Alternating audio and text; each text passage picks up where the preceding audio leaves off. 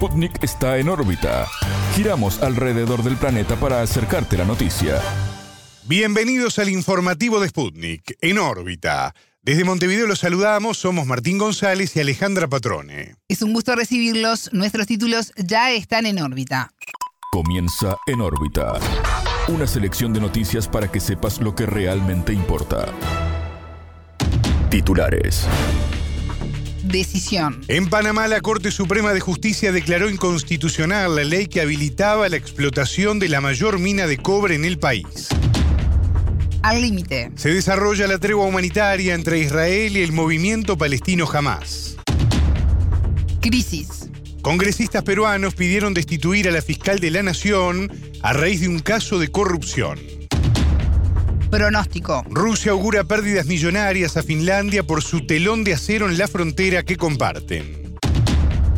Historia. Crecen las diferencias entre el Reino Unido y Grecia por las esculturas del Partenón. Alerta. En Guatemala las muertes por dengue aumentaron 555% en lo que va del año. Estos fueron los titulares. Vamos al desarrollo de las noticias. El mundo gira y en órbita te trae las noticias. Noticias. De pie. El pueblo de Panamá despertó y alcanzó una gran victoria similar a una segunda independencia del imperialismo. Así lo afirmó entrevistado por En órbita Florencio Díaz Pinzón, profesor del Departamento de Sociología de la Facultad de Humanidades de la Universidad de Panamá. La Corte Suprema de Justicia declaró inconstitucional la Ley 406 que habilitaba la explotación de la mayor mina de cobre de la nación centroamericana. Esta normativa aprobó el pasado 20 de octubre el contrato de concesión del gobierno a Minera Panamá, subsidiaria de la canadiense First Quantum Minerals. A 202 años de la independencia de Panamá, del primer imperio español, sin duda eh, el día de hoy nos volvemos eh, a separar, a independizar de, del imperio de la minera First Quantum. Sin duda que es una victoria general del pueblo panameño. El pueblo panameño se ha dado cuenta que bajo la unidad, bajo la organización y bajo la lucha se logran las grandes victorias. El pueblo ha empezado a despertar, ha adquirido una nueva, ha adquirido una conciencia real sobre el papel histórico que juega en las luchas y en la construcción de una patria más justa, con equidad social e igualdad social. Sin duda, la gran victoria del pueblo panameño va a ser disfrutada, va a ser eh, gozada por todos los sectores organizados que durante estos 33 días de lucha lo han hecho de forma disciplinada, organizativa y con amor a la patria en las calles. Los nueve magistrados de la Corte analizaron en sesión permanente las 10 demandas de los abogados Juan Ramón Sevillano y Martita Cornejo Robles. La concesión a través de la Ley 406 generó protestas masivas de la ciudadanía en las que murieron al menos cuatro personas. La decisión de este martes 28 fue recibida con júbilo por las personas que desde hace semanas mantienen una vigilia frente al Palacio de Justicia. Panamá tiene muchas razones para ganar una demanda, dijo el abogado sevillano en referencia al reclamo contra el Estado que presenta First Quantum. Díaz Pinzón coincidió con el abogado y afirmó que hay razones suficientes para poder salir victoriosos de un arbitraje internacional. El abogado está en lo correcto. El país puede ganar a nivel de un arbitraje internacional, ya que los daños ambientales son enormes y han sido evidenciados, han sido ya el propio Ministerio de Ambiente que ha protegido a la mina, sabe con claridad que la mina eh, no ha cumplido con los parámetros ambientales requeridos en el país y para la actividad minera. Por lo menos el caso de la tina de Relave, que está más allá de la área hasta el momento, que no se cumplió con un programa real de cierre, que nunca lo presentaron a la faz del país, nunca lo presentaron al Ministerio de Comercio e Industria ni a la Asamblea de Diputados, y entonces eh, ha incumplido con todos los parámetros ambientales y por supuesto no le ha pagado un centavo al país. Razones suficientes para saber que eh, podemos ganarle sin duda en un arbitraje internacional. Para el experto, esta lucha evidenció la crisis del sistema político y la necesidad de firmar un nuevo contrato social en Panamá. Este gobierno que, no ha sido diferente a los otros gobiernos durante los últimos 30 años de, de democracia, entre comillas, porque tenemos que decir que ha sido una democracia del capital nacional y del capital transnacional, y no así de, del pueblo en general, no así del Estado Nacional, de todos los sectores panameños, del pueblo indígena de los pueblos indígenas, de los campesinos, de las mujeres, de los jóvenes, de los afrodescendientes, donde se respeta el medio ambiente, donde se construye un país con cultura de paz, con amor, con equidad, con seguridad, con igualdad. No ha sido así. Entonces, eh, lo que se ha evidenciado nuevamente es que vivimos en un país donde el sistema político está en crisis, donde la corrupción es la que triunfa y la que determina a través de los regímenes de gobierno cómo decidir eh, las políticas nacionales. Y lo que busca el, pueblo a través de esta gran lucha y que ha evidenciado es que hay que firmar un nuevo contrato social, donde los sectores populares, donde los sectores organizados, donde los jóvenes, donde los indígenas construyan ese país más justo, donde se respete a las poblaciones indígenas, a los afrodescendientes, a los jóvenes, a las mujeres, a los sectores profesionales, a los trabajadores, donde se proteja el ambiente, donde se proteja la igualdad, la equidad social para todos y todas los panameños. Escuchábamos a Florencio Díaz Pinzón, profesor del Departamento de Sociología de la Facultad de Humanidades de la Universidad de Panamá. Al límite. Israel denunció una violación del alto el fuego por parte del movimiento palestino Hamas aunque se mantiene la tregua humanitaria. Este martes 28 fue el quinto día del acuerdo que incluye la liberación de rehenes israelíes por parte de Hamas, mientras Tel Aviv escarcela a reclusos palestinos. La organización islamista, junto a otros grupos insurgentes como Yihad Islámica, aún retienen a unas 160 personas en la franja de Gaza. Este miércoles 29 finalizará una primera extensión de dos días de la tregua, de la que no se descarta otra prórroga. Qatar y Egipto, con apoyo diplomático de Estados Unidos, actúan como países mediadores entre las partes. Sin embargo, el primer ministro israelí, Benjamín Netanyahu, adelantó que, una vez finalizado este acuerdo, se reanudará la guerra contra Hamas con toda la fuerza. El gobierno del país judío le declaró la guerra al movimiento palestino luego de su ataque sin precedentes del sábado 7 de octubre. La agresión de esa jornada dejó más de 1.200 israelíes muertos, en su mayoría civiles, y 240 personas secuestradas.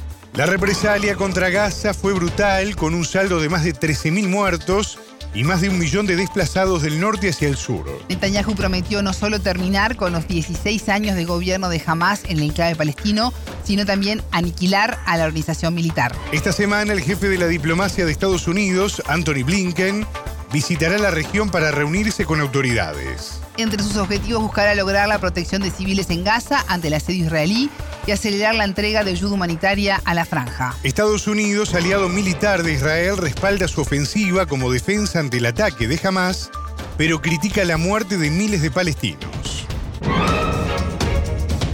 Grave. Perú enfrenta una crisis institucional muy grave con la fiscal general Patricia Benavides señalada como líder de una presunta red criminal. Así lo afirmó entrevistada por En órbita la congresista Susel Paredes, para quien el hecho resquebraja la institucionalidad democrática. A juicio de la legisladora, el episodio se agrava si se toma en cuenta la batalla campal, dijo que está instalada entre Benavides y la presidenta Dina Boluarte. En las últimas horas, un grupo de congresistas reclamó destituir a la fiscal, investigada por el equipo especial de fiscales contra la corrupción del poder.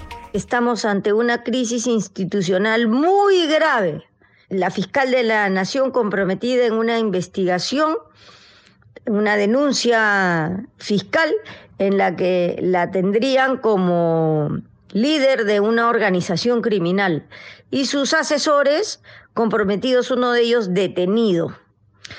Esta situación de resquebraja la institucionalidad democrática porque el Ministerio Público es el titular de la acción penal.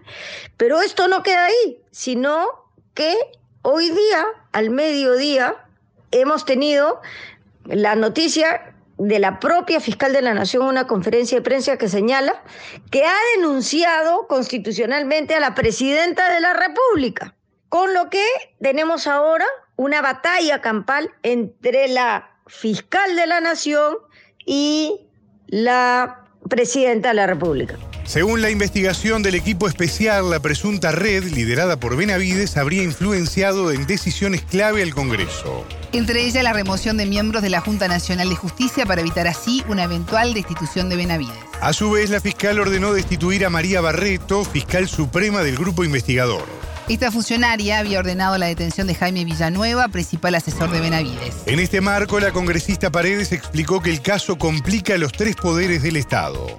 La situación es tan grave que no solamente han detenido a uno de sus asesores, de, la fiscal de la Nación, sino que han allanado sus domicilios y sus oficinas.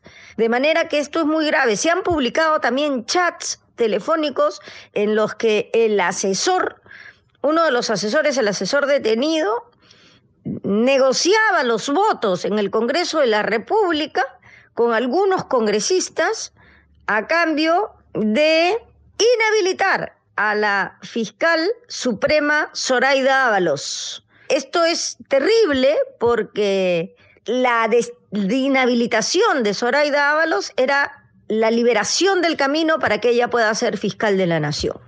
De manera que esto complica los tres poderes del Estado, el Ministerio Público, la Presidencia de la República, el Congreso, ¿no? El, el, Ministerio Público no es un poder del Estado, pero es un órgano autónomo de, de la Administración de Justicia en su calidad de titular de la acción penal.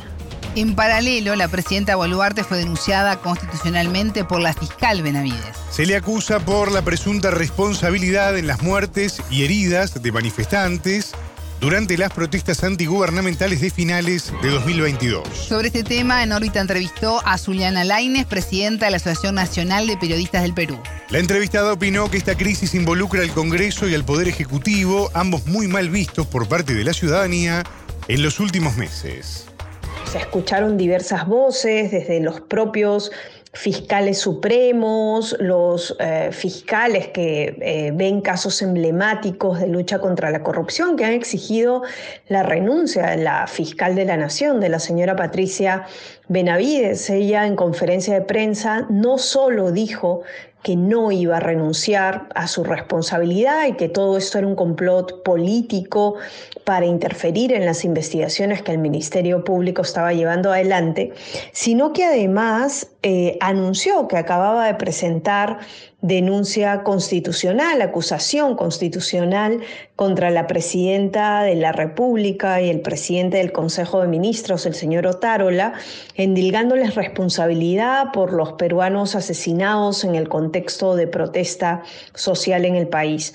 Esto inmediatamente ha tenido una respuesta del Poder Ejecutivo en mensaje a la Nación, la presidenta de la República calificó esto como una cortina de humo, dijo que no podía entender cómo si el viernes la habían notificado de que el plazo de investigación se iba a ampliar a ocho meses, eh, se presenta acusación constitucional, ¿no? Así que dijo que esto era una cortina de humo para tapar los graves hechos, las irregularidades, los presuntos hechos delictivos que se habían denunciado hoy y que involucrarían a la fiscal de la Nación y que ella se sometía a las investigaciones necesarias. Escuchábamos a Juliana Laines, presidenta de la Asociación Nacional de Periodistas del Perú, y antes a la congresista peruana Susel Paredes.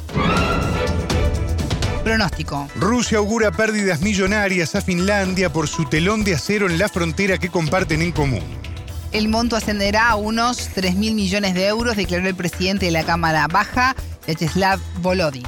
Con su muro en el este, Helsinki priva a sus propios ciudadanos de su posibilidad de desarrollo agregó el parlamentario. Finlandia cerró siete de sus ocho cruces con Rusia, nación con la que comparte 1.340 kilómetros de frontera. Helsinki acusó a Moscú de facilitar hacia la zona limítrofe el traslado de migrantes de otros países. Estas personas provienen de Afganistán, Libia, Irak, Siria, Somalia y otros países que buscan pedir asilo. La Cancillería rusa indicó que estas nuevas líneas divisorias en Europa no resuelven problemas y plantean nuevas cuestiones. El cierre de los pasos fronterizos generó protestas en la población finlandesa. Rusia entiende que el país vecino del noroeste enfrentará el aumento de sus gastos militares debido a su ingreso precipitado en la OTAN en abril. Otra advertencia de Moscú es sobre los efectos negativos de las sanciones unilaterales ilegales que agobia a los países europeos. En nueve de estos países la economía este año caerá, recesión y pérdida del 0,5% del PBI en Alemania y estancamiento en Gran Bretaña, consignó el presidente de la Cámara Baja rusa. Historia. Crecen las diferencias entre el Reino Unido y Grecia por las esculturas del Partenón. El primer ministro británico Rishi Sunak canceló la reunión prevista para este martes 28 con su par griego Kyriakos Mitsotakis de visita en estas islas. En su lugar, Sunak propuso que concurra el viceprimer ministro Oliver Dowden. La opción fue rechazada por el gobierno griego que cuestionó la actitud del líder conservador británico. Es una falta de respeto no solo hacia nuestro mandatario, sino hacia nuestra nación, señaló el portavoz del Ejecutivo griego, Pavlos Marinakis.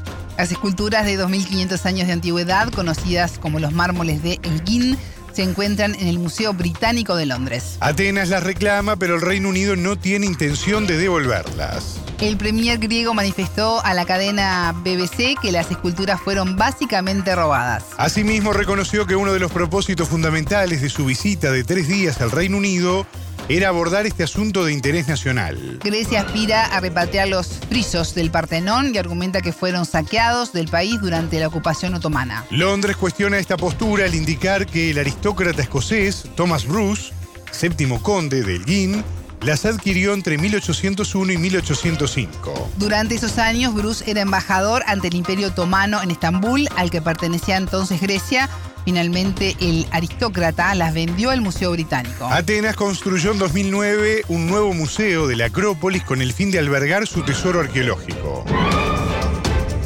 Alerta. En Guatemala las muertes por dengue aumentaron 555% en lo que va del año comparado con el mismo periodo de 2022. De acuerdo con el Ministerio de Salud, hasta el momento 89 personas murieron por la enfermedad, mientras que el año pasado las víctimas mortales fueron 16. Las zonas donde se registraron más fallecimientos fueron los departamentos de Escuintla, Zacapa, Chiquimula y Retén.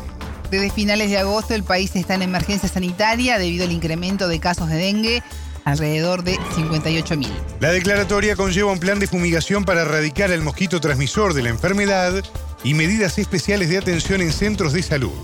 La crisis ocurre en un contexto de déficit presupuestal de los hospitales. Uno de los afectados es el San Juan de Dios, centro de referencia en Ciudad de Guatemala. En órbita conversó con el secretario general del sindicato de ese nosocomio, Carlos Santos Urías. Al no tener suficientes recursos para atender la crisis, se elevan 70% las posibilidades de pacientes de fallecer, aseguró el entrevistado. lamentablemente, aunque está declarado la emergencia del dengue, las autoridades eh, del ministerio no han hecho mayor cosa porque hay regiones específicas donde se ha triplicado y cuadruplicado la situación del dengue eh, el Hospital General San Juan de Dios y el Hospital Roosevelt son hospitales de referencia y es donde se derivan todos los casos, eh, enfermedades y en este caso de dengue, pero al no tener, por ejemplo, el Hospital General San Juan de Dios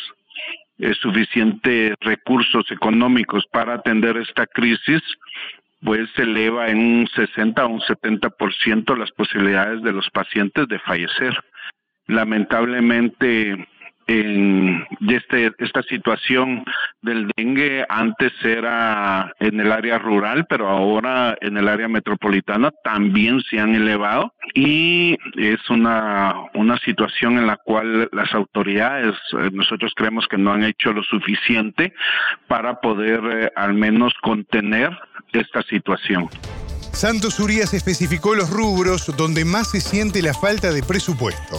Uno de los puntos eh, principales es la adquisición de medicamentos y ahora se está sufriendo una crisis porque también se tiene un déficit en el renglón de alimentos y esto pues afecta directo al paciente que está interno dentro del hospital y la adquisición de medicamentos igual eh, no se tiene para cubrir eh, medicamentos eh, muy especializados y se afecta en forma directa al, al paciente y a los trabajadores también.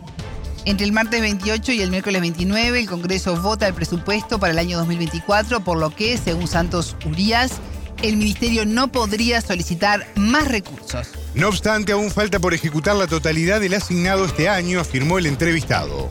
El Ministerio de Salud históricamente no ejecuta el 100% de sus, sus, recursos que son asignados. Y este año no es la excepción. Eh, alrededor del 80% del presupuesto está siendo ejecutado. Recursos el ministerio tiene. Eh, lo que ha habido es una mala administración creo que no se ha hecho una buena planificación dentro del ministerio y lo que deriva que exista situaciones eh, como este caso, donde únicamente se hace una declaración de alerta roja, donde se dice que se prevé elevar los casos de dengue, pero que a la par de eso no se ejecutan y no se elaboran los planes de contingencia como les decía, eh, el ministerio, pues en sí, en sí, podría ser una readecuación presupuestaria, pero eh, por algunas cuestiones, creo que políticas, ellos no lo han hecho. Escuchábamos a Carlos Santos Urías, secretario general del Sindicato del Hospital General San Juan de Dios de Guatemala. Con lupa, una mirada a la vida social y política de la región. Seguimos con En órbita desde los estudios de Sputnik en Montevideo. Vamos a hacer ahora un contacto con La Habana, Cuba. Allí se encuentra la corresponsal de Sputnik, Danay Galetti.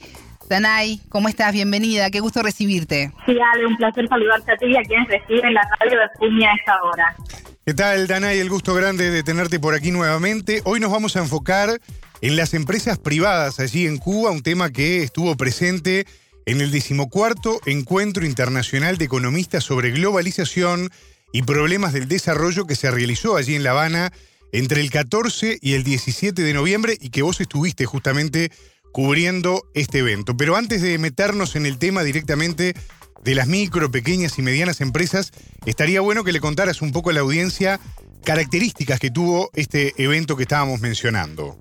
Sí, gracias Martín, un placer saludarte a ti también. Bueno, fue un evento que tiene como idea fundacional el año 1999 y eh, mediante la anuencia, la iniciativa del líder de la revolución, Fidel Castro Ruz, que tuvo una pausa eh, de aproximadamente una década de interrupción y que se retoma precisamente en un escenario post-pandémico de numerosos conflictos en diferentes áreas del mundo y que reunió en Cuba a una pluralidad de pensamiento, no solo desde la izquierda, desde los que abrazan eh, corrientes del comunismo, por ejemplo, sino también hubo otros que no tienen estas ideas, pero que aportaron a este diálogo conjunto en la búsqueda de soluciones para paliar eh, todo lo que acontece hoy en día, una crisis económica, un escenario eh, donde las consecuencias negativas se sintieron con especial impacto eh, a partir de la emergencia de la pandemia COVID-19, estos mismos conflictos que están mediando hoy el escenario mundial. Y fue un espacio de debate, de pluralidad, de concertación y de búsqueda de soluciones según resaltaron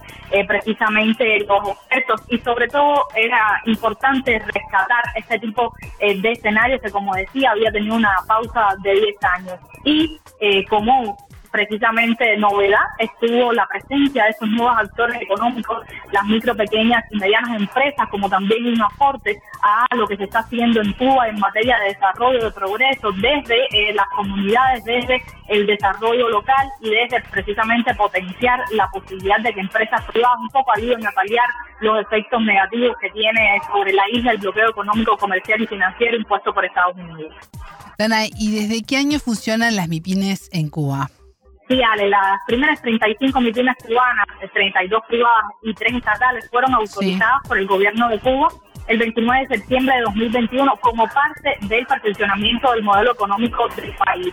Pero esto no era nuevo. El proceso previo a la autorización aconteció una década antes, cuando el país aprobó la posibilidad de constituir este tipo de asociaciones. Luego, en 2016, ya la conceptualización del modelo económico y social cubano de desarrollo socialista, que es un documento que recoge precisamente los lineamientos oficiales eh, respecto a la política económica y social de la mayor de la Santilla, ya reconoce que la economía de la isla tiene en cuenta el funcionamiento del mercado. Este modelo AL establecía además la existencia de pequeños negocios realizados en, en lo fundamental por el trabajador y su familia y de empresas privadas de mediana, pequeña y microescala, según el volumen de la actividad y cantidad de trabajadores reconocidos como personas jurídicas. Esto era lo que nosotros llamamos como trabajadores por cuenta propia, que era una versión pequeña de lo que hoy son estas micro, pequeñas y medianas empresas. Y bueno, sobre este tema conversé precisamente con Carola Salas Couche, que es la directora del Centro de Investigaciones de la Economía Internacional de la Universidad de La Habana, quien nos comentaba sobre la necesidad de la apertura y de la búsqueda de una flexibilización de políticas abiertas eh, para el desarrollo de este comercio local. Escuchemos un fragmento de Carola. Nosotros estamos avanzando ahora en la dinámica de estos llamados nuevos actores económicos que ya tienen cifras desde el punto de vista cuantitativo muy importantes, por lo tanto hay que conjugar, uno, a la inversión extranjera con el desarrollo local a través de los nuevos actores económicos. Hay que vincular las remesas familiares al consumo productivo y hay también que vincular estos eh, emprendimientos a mm, inversión extranjera y la exportación, porque el salto exportador en Cuba, ese salto exportador tiene que hacerse teniendo en cuenta la presencia de los nuevos actores, tiene que hacerse teniendo en cuenta alianzas públicas y privadas y tiene que hacerse también teniendo en cuenta los intereses que eh, pueden tener los eh, emisores de ese financiamiento, los dueños del capital, en espacios muy específicos, para los cuales la política, para lograr lo cual, la política tiene que ser flexible, tiene que ser atractiva, la gente tiene que estar interesada en invertir su capital. Danay, ¿cuántas empresas eh, micro, pequeñas y medianas privadas hay hoy en día en Cuba? Sí, Martín, mira, el ministro de Finanzas y Precios de Cuba, José Luis Rodríguez, también asesor en el Centro de Investigaciones de la Economía Mundial y es una voz autorizada no solo por su vasto conocimiento, sino porque estuvo de cerca implementando una serie de medidas económicas durante la eh, década de 1990 tras la caída del campo socialista y bueno, que entra Cuba en una crisis económica conocida como el periodo especial. Conversé con él y eh, dijo que hay una cifra superior a las 9.000 MIPIMES en el país. Estas MIPIMES y cooperativas concentran eh, el 35% de los empleados de la isla. Por tanto, es una cifra significativa ahora mismo. La pandemia provocó, Martín, en 2021 la caída del Producto Interno Bruto Nacional en casi 11%, exactamente a 10.9%. Ese mismo año se determina la apertura del sector como una alternativa de oferta y empleo el tema de cómo regular la propiedad no estatal es aún eh, complejo y no está completamente perfilado, según aseguró el experto y también eh, me lo han dicho varios eh, cuantapropistas, em, emprendedores, dueños de estas MIPIMES, eh, que todavía eh, existe algún tipo de, o sea, hay que regular mejor este marco legal porque, bueno, eh, también es de reciente creación. En la actualidad, las MIPIMES ocupan un espacio donde el Estado no ha podido incidir de la misma manera como es la esfera de la gastronomía y los pequeños talleres de reparación. Y, por tanto, las colocan en un escenario predominante, según añadió el también ministro de Economía y Planificación entre el año 1995 y 2009.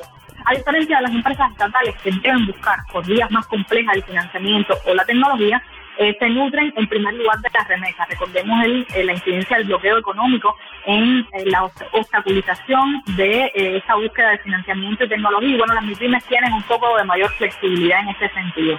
Entonces les invito a escuchar un fragmento de la entrevista con el exministro de Finanzas y Precios de Cuba y asesor en el Centro de Investigaciones de la Economía Mundial, José Luis Rodríguez. Hay que entender que la pequeña y mediana empresa tiene una condición muy particular porque a diferencia de las empresas estatales que tienen que conseguir por vías, digamos, más eh, complejas, el financiamiento, la tecnología, esta pequeña y mediana empresa se nutre en primer lugar de las remesas. Las remesas, bueno, históricamente los estudios han dado más o menos que el 50% de las remesas es capital de trabajo del sector no estatal, el otro 50% es fondo de consumo y esto eh, les permite una flexibilidad mucho mayor a la hora de emprender un negocio. Es decir, no, no tienen en este sentido que eh, concurrir a un mercado eh, tan complejo como el que tiene que enfrentar el Estado cuando va a pedir un crédito intergubernamental o un crédito comercial, donde digamos que la situación del bloqueo golpea mucho más, más duramente.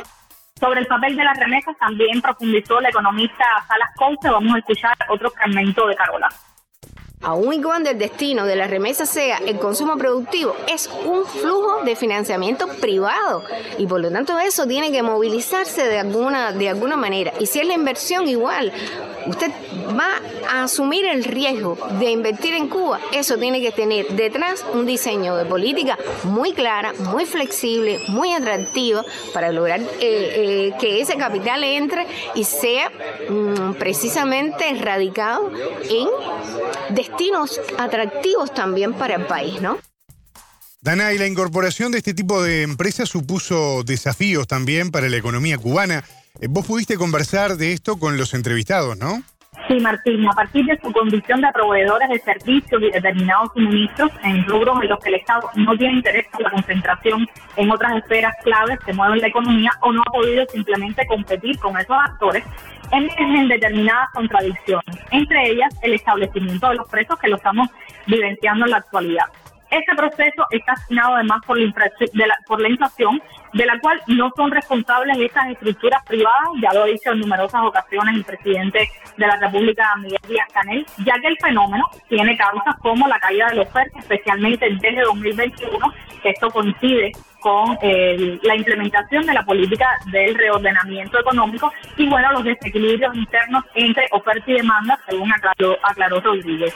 En este sentido, existe un mercado informal para la compra, eh, compra y venta de divisas en la nación caribeña y por ende la poca circulación de monedas extranjeras, sobre todo dólares y euros, determina el alza vertiginosa de las mismas, como ya ha ocurrido.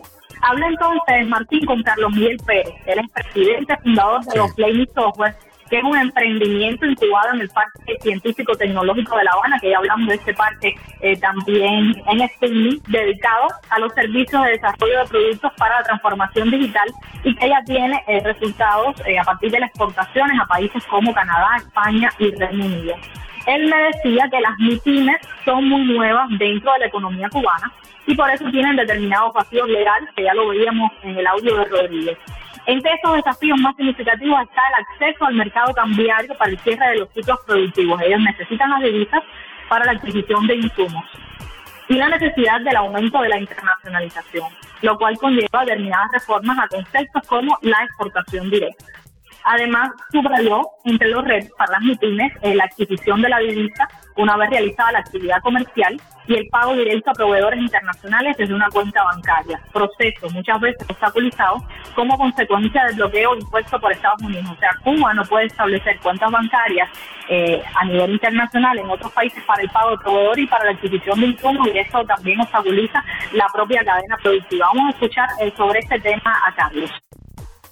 Las pymes han venido de alguna manera al rescate de determinado sector minorista de que importan eh, a través de familiares, amigos, préstamos personales, diferentes mecanismos que hoy existen para que ellos accedan a esa divisa, lo traen al país y lo han puesto en el mercado.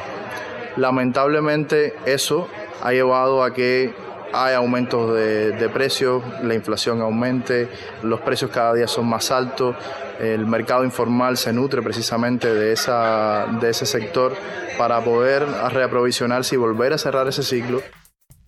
Muy completo el informe, Danay. Nos reencontramos en cualquier momento. Muchas gracias. Bueno, muchas gracias a ustedes y espero nuevamente un contacto para hablarles un poquito más sobre la realidad en Cuba. Un abrazo.